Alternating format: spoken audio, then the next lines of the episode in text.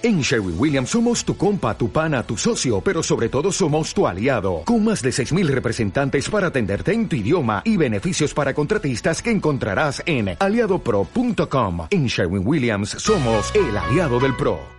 Se abren los micrófonos para iniciar la tradición republicana del sonar informativo. Comienza el Jueves de Mayol.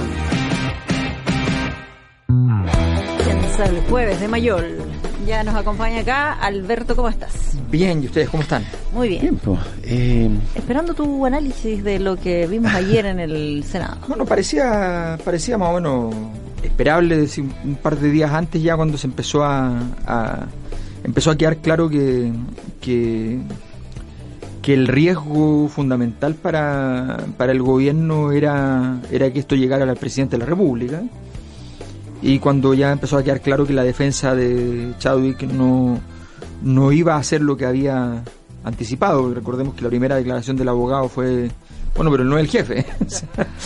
Sí, que fue la Eh, frase. eh, y bueno, pero, pero ya queda claro que no iba a ocurrir eso, entonces eh, daba la impresión de que, de que se entendía que, que, que tenía que haber un, un, un chivo expiatorio de la situación y que, y que Chadwick era del, del, del tonelaje suficiente para, para poder eh, al mismo tiempo eh, cumplir ese rol y evitar, por tanto, derivado de ello, que le llegase el agua a la sala de máquinas al, presidente de la República. Eh, así que parece parecía bastante de un momento ya para adelante, desde la declaración a mi juicio que, que dio en, en prensa insulsa ya era evidente que, que- que él iba a votar eh, en la dirección que votó a favor de la, de la acusación porque porque nadie que vaya a votar en contra va a decir que tiene un conflicto porque le dolería mucho tener que Claro.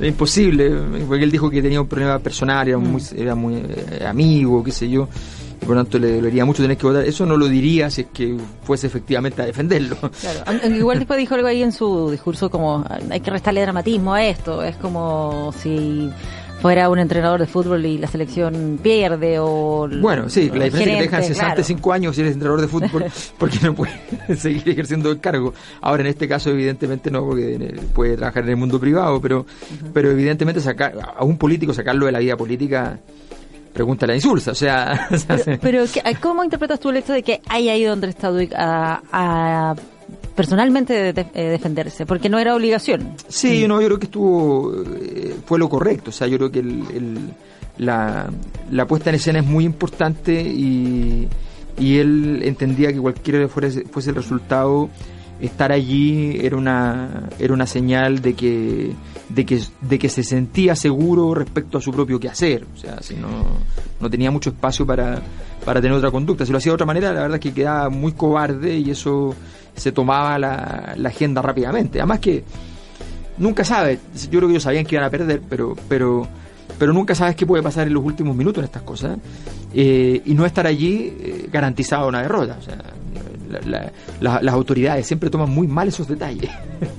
Entonces, Claro, ¿Tú crees que pensaron que igual podían influir hasta en el pensaron que hasta último último momento siempre, además que siempre es así, eso efectivamente está lleno de cosas en política.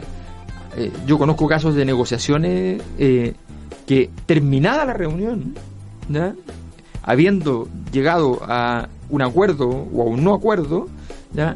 En, en la en la dinámica de quienes quedaron en cada ascensor, llegan al primer piso y hay solución. O hay un cambio de, de decisión. claro. Oye, Alberto, hay, hay algo que eh, es interesante aquí a propósito de lo insulsa, ¿no? Lo insulsa y a lo mejor otros senadores que también tenían eh, Mm. alguna duda vital respecto de su votación, porque eso habla un poco del el vínculo con Chadwick. Y el vínculo con Chadwick tiene que ver con el rol que ha jugado Chadwick, eh, no solo en este gobierno. Sí. Chadwick es un actor eh, político Sí. desde hace mucho tiempo. Y, es interesante eh, mirar un poco qué representa Chadwick para la política chilena, que genera un poco también esta digamos, eh, esta, esta suerte de contradicción para algunos actores políticos, exacto, ¿no? Exacto. Lo que pasa es que, bueno, ese es un punto bien importante. El, el- el proceso que estamos viendo, que, que lo venimos viendo, a veces se ha manifestado en las elecciones, pero a veces se ha manifestado de otras maneras, normalmente de otras maneras, de hecho, es que, eh, por poner un ejemplo, eh, la caída electoral de Andrés Saldívar, por ejemplo, tiene que ver con el momento en el cual toda una generación que de alguna manera eh, vertebra, organiza y conduce el proceso de la transición, eh, la transición en, sentido extenso, o sea, pensando la transición en un proceso que tú no sabes su fecha de término, más o menos sabemos ahora que se terminó. ¿Ya? pero ahora que se terminó esto y todo lo demás, entonces, entonces ahora ya sabemos que se terminó, pero, pero podría haber terminado hace tres años, hace cinco, hace ocho, pero no más allá. lo que sí sabemos que, que antes no se terminó. Entonces, en todo este proceso eh, de lo que denominamos la democracia de los acuerdos, que es simbolizado por la concertación como gran, como gran eh, coalición política de ese proceso, independiente eh, de, en qué condición se encontrase, efectivamente los nombres que eran los más relevantes han ido todos cayendo, cayendo en desgracia. O sea, los Longueira, los, los Novoa, eh, los lagos, o sea, van, van cayendo más feo, menos feo, digamos, pero, pero van cayendo. Eh, y, eso, y en esos nombres, un sobreviviente importante, aun cuando era de otra generación, pero pertenecía finalmente al, al mismo, eh, tenía, tenía un tonelaje parecido, o sea, era relevante en la, en la, en la actividad, era Chadwick. Si hay una razón por la cual probablemente Sebastián Piñera había logrado sobrevivir a todo este proceso, era porque fundamentalmente Sebastián Piñera en un, eh, en un acto de, de, astucia que, él normalmente tiene, él se había logrado siempre sacudir de esa tradición.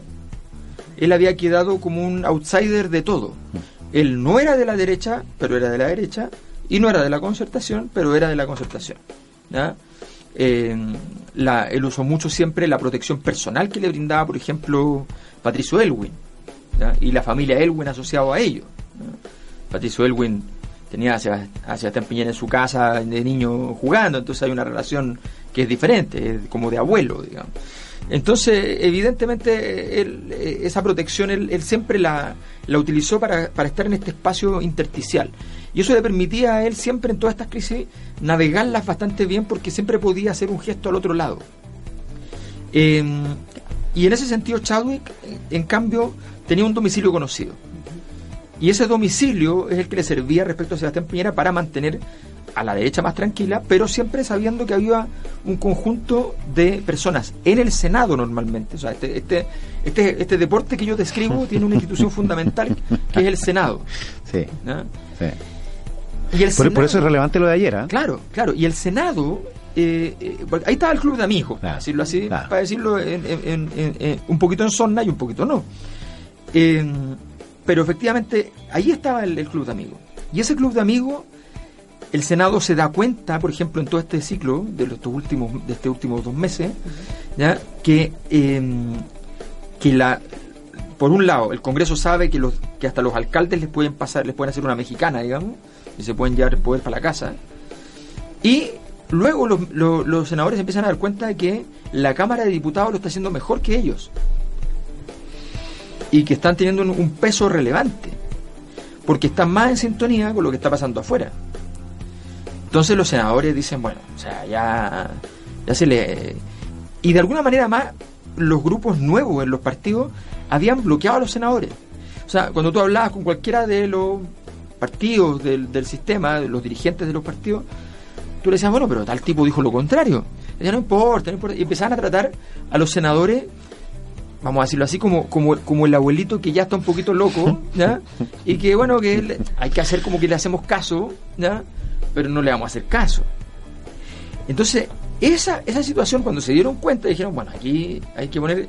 Y allí entonces, donde personas que, que tienen claridad de que, de que sobrevivir no está fácil en este mundo, que todo lo que antes era comida ahora es veneno, tienen que hacer cosas diferentes. Entonces, los dos grandes símbolos de ese mundo para, para la adaptación con la derecha eran en, gran medida Insulsa, que venía del, del laguismo del laguismo duro. Él nunca fue laguista, ¿eh? es una cosa bien, bien interesante, porque él personalmente, no, de hecho, no tenía una buena relación con Lago. Pese que se le identifica con su... La vida es la vida en política. Si te, toca que tu aliado es este, para siempre será. Pero, pero él, en gran medida, Lagos le consigue la OEA porque ya no, ya O sea, no quería más guerra. Era, claro. O sea, entonces... eh, Era mejor mandarlo para allá. Y, le, y, muy al estilo antiguo, que, Ah. que, que lo- los grandes políticos no sacaban por debajo a quienes estaban cerca ni les disparaban en los pies. Por arriba. Les daban un cargo bueno, digamos. Claro, sacarlo por arriba. Como por. Mm. Le dio unas mesas en el directorio y en un directorio bueno, bueno, bueno, secretario general de la OEA por dos veces, ah, y, y ya. Entonces, entonces eh, se produce este, este escenario que, que donde termina él y Letelier, que había sido un actor eh, súper importante en las negociaciones con la derecha durante todo durante los últimos 20 años eh, y, y donde el- el, eh, la crítica dentro del Partido Socialista a Letelier es una cosa enorme. Oye, y, y así como Lagos y Insulza, dices Sí. tú, no, no, no eran necesariamente de la misma, del mismo palo, ¿no? Mm. Pero fueron socios eh, Sí. muy importantes. Eh, Piñera Chadwick, ¿cómo, ¿cómo se lee esa relación? Porque ahí hay un, un, un escudero, un ministro del Interior que asume en ambos, en ambos gobiernos. Sí. Eh, en esta pasada a lo mejor muchos pensaban que ya no iba a estar y, y ahí estuvo y estuvo hasta, hasta bien entrada la crisis, digamos. Sebastián Piñera tiene una cosa que, que, que, que él la, entiende bien y que le costaba entender, por ejemplo, a Bachelet, y es que tu ministro del Interior tiene que ser eh, de un nivel de confianza ciega. Eh, y entonces él, cuando, cuando elige a, a- primero a Hins Peter, elige a, a un amigo, a un amigo y a un aliado político y al hombre que le había llevado a cabo la campaña, o sea, una persona muy de mucha confianza. Y cuando cae Hins Peter, él elige, no solo toma una decisión política, toma una decisión personal, o sea, él elige a su primo hermano. Porque eso le da garantía, o sea, y, y, y Chadwick llega sin ser la UDI, de hecho, a su gobierno, en primer gobierno. En el segundo gobierno es distinto porque Sebastián Piñera toma la decisión de que en esta ocasión le, da- le va a dar garantías explícitas y reales ¿ya? a la UDI. Y, y esas garantías van a permitir, y esa garantía, el, el que pone la, la cabeza ahí es Chadwick en la UDI para decir, no se preocupen, efectivamente el, el presidente Piñera va no, no va a traicionar a la UDI como fue con los cómplices pasivos. Entonces, esa, esa relación eh, tiene mucho que ver con ahora, y lo que está pasando ahora no es menor, porque por primera vez tuvo que elegir a un ministro del Interior que no está en su, en su círculo más cercano. Claro. Y, y de hecho, porque entendió, y es una de las cosas que ha entendido en este proceso, que no son, a mi juicio no son muchas, pero entendió que hay, que hay un círculo, eh, que hay un círculo cercano eh, que ya no le sirve. Que, que los amigos, ¿ya? O sea, es cosa de mirar los amigos, o sea, eh, Delano, Ruiz Tagle, ¿ya? O sea, los amigos ya no le sirven. Entonces tiene que salir a buscar. ¿Ya? Tuvo la suerte de que además pasó este milagro de que finalmente, porque de verdad yo creo que esto habría sido muy serio que se hubiese quedado Felipe Ward de, de- de ministro de Interior y tuvo la suerte de que, de que eh, el darwinismo hizo que quedara Blumel, digamos. Como la negociación del ascensor fue un poco, ¿no? Fue un poco la. Bueno, Sí. esa fue, claro, Claro. tú estás parado ya para Claro, recibir el cargo y te llaman por teléfono y te dicen, oye, no, cambio de planes, Mm. subes tres peldaños más. Ya había subido varios. Entonces, es bien, eh, es bien importante eso. Sí.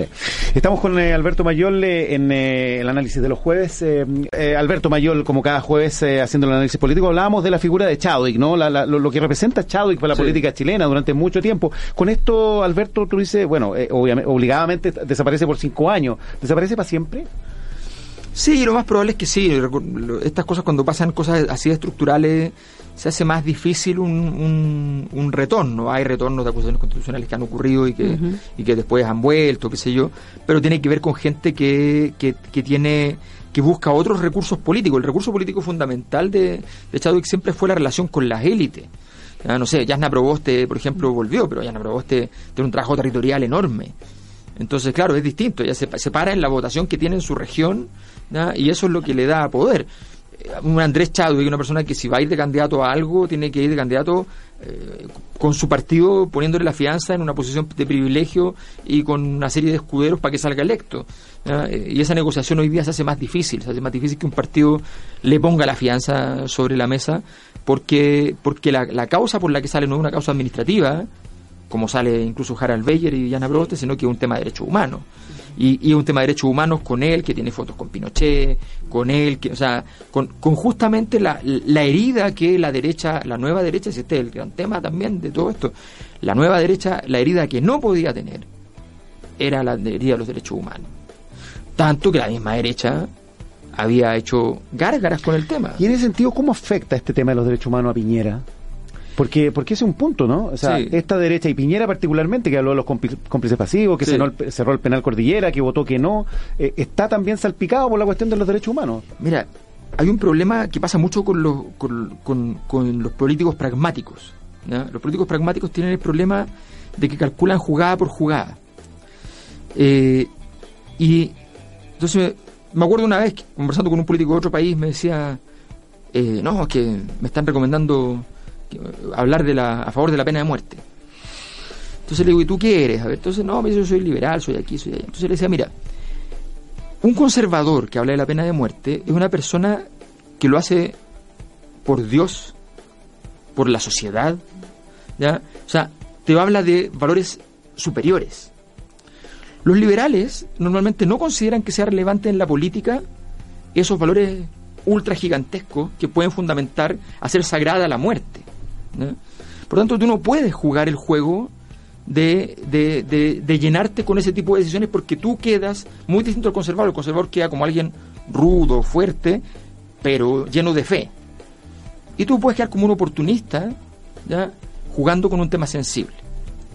Entonces, cuando Sebastián Piñera tomó la decisión en su, en su vida de que él no se iba a hacer cargo de los temas de derechos humanos de la dictadura y que él solo había, iba a defender el modelo económico que allí se hab- se había instaurado, cuando tomó esa decisión, debió entender que tenía que tener una prolijidad absoluta en ese, en ese proceso. Eh, esa prolijidad es muy difícil de mantener, pero, pero tienes que hacer eh, ajustes sencillos. O sea, pongamos un ejemplo, Obama. O sea, Obama le tocó un momento muy difícil del, del dominio norteamericano, donde tenía que efectivamente usar militares, y le pasan el Nobel de la Paz al principio y lo dejan amarrado de mano. Claro. ¿ya? Eh, y entonces él se las arregla para jugar el juego. Tuvo más acciones militares que Trump, pero hizo cosas como ir a Hiroshima.